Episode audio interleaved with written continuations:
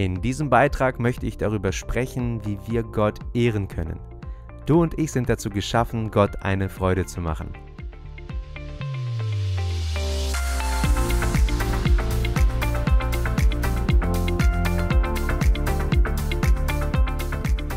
Wenn wir uns über die Lehre von Gottes Herrlichkeit Gedanken machen, dann stoßen wir auf Gottes Größe, seine Transzendenz, seine Pracht und seine Heiligkeit. Über jeden einzelnen Aspekt seines Wesens kann man Bücherregale füllen. In den Psalmen heißt es, dass der Himmel die Herrlichkeit Gottes erzählt. Psalm 19, Vers 1. Du und ich sind dazu geschaffen, Gott Ehre zu geben. Wusstest du das? Im Römerbrief heißt es, denn aus ihm und durch ihn und zu ihm hin sind alle Dinge. Ihm sei die Herrlichkeit in Ewigkeit. Amen. Römer 11, Vers 36. Und in Jesaja 43, Vers 7 lesen wir: Jeden, der mit meinem Namen genannt ist und den ich zu meiner Ehre geschaffen, den ich gebildet, ja gemacht habe. Zu wissen, dass wir zur Ehre Gottes geschaffen sind, bedeutet noch lange nicht zu wissen, wie wir Gott ehren können. Die entscheidende Frage ist, wie können wir Gott im Alltag die Ehre geben? Wie können wir Gott die Ehre geben, wenn wir arbeiten, auf einer Dienstreise sind, mit den Kindern spielen, einkaufen, Autofahren und so weiter? Wenn wir dazu geschaffen wurden, Gott die Ehre zu geben, dann ist es wichtig zu wissen, wie das geschehen kann. Ich möchte dir im Folgenden drei Beispiele nennen, wie du Gott die Ehre geben kannst. Es gibt natürlich viel mehr Möglichkeiten, aber lass mich an dieser Stelle über diese drei sprechen. Erstens, durch deine Worte. Das Leben kann manchmal ziemlich komplex werden und manchmal ist es auch ziemlich herausfordernd. Da kommt vielleicht eine große Rechnung ins Haus geflattert, mit der man nicht gerechnet hat. Die Kinder wollen wieder mal nicht hören, der Hund ist dauernd krank, das Auto ist kaputt, der Arzt stellt eine unangenehme Diagnose, der Chef fordert Überstunden und, und, und. In diesen Zeiten haben wir meistens drei Möglichkeiten. Erstens, wir schweigen. Zweitens, wir schimpfen. Oder drittens, wir ehren Gott. Wir kennen das berühmte Beispiel mit dem Glas, was zur Hälfte mit Wasser gefüllt ist. Die einen sagen, das Glas ist halb leer und die anderen sagen, das Glas ist halb voll. Beide haben recht. Aber die einen neigen zum Pessimismus und die anderen zum Optimismus. Ich möchte jetzt nicht über Pessimismus oder Optimismus sprechen.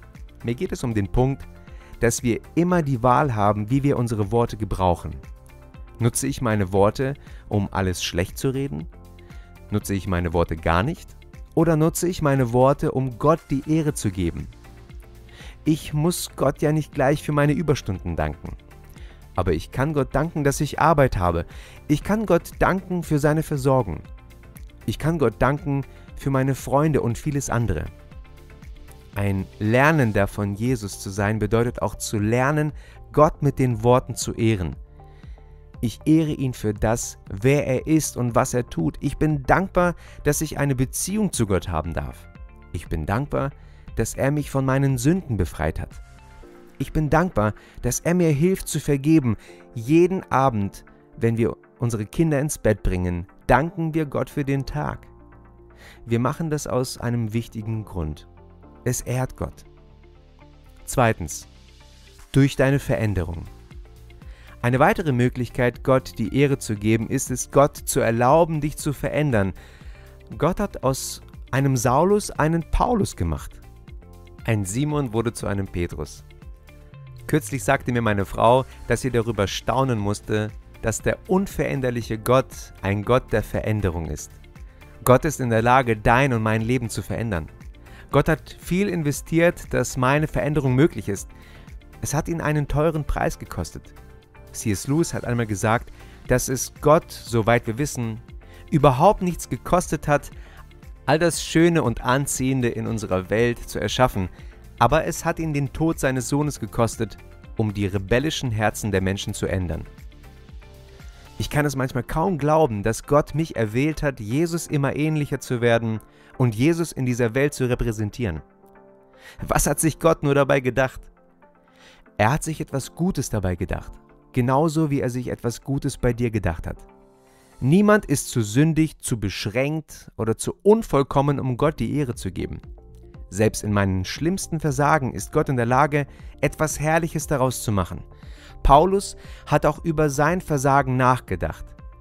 Er hat über seine Vergangenheit nachgedacht und das, was er Jesus und seiner Gemeinde angetan hat.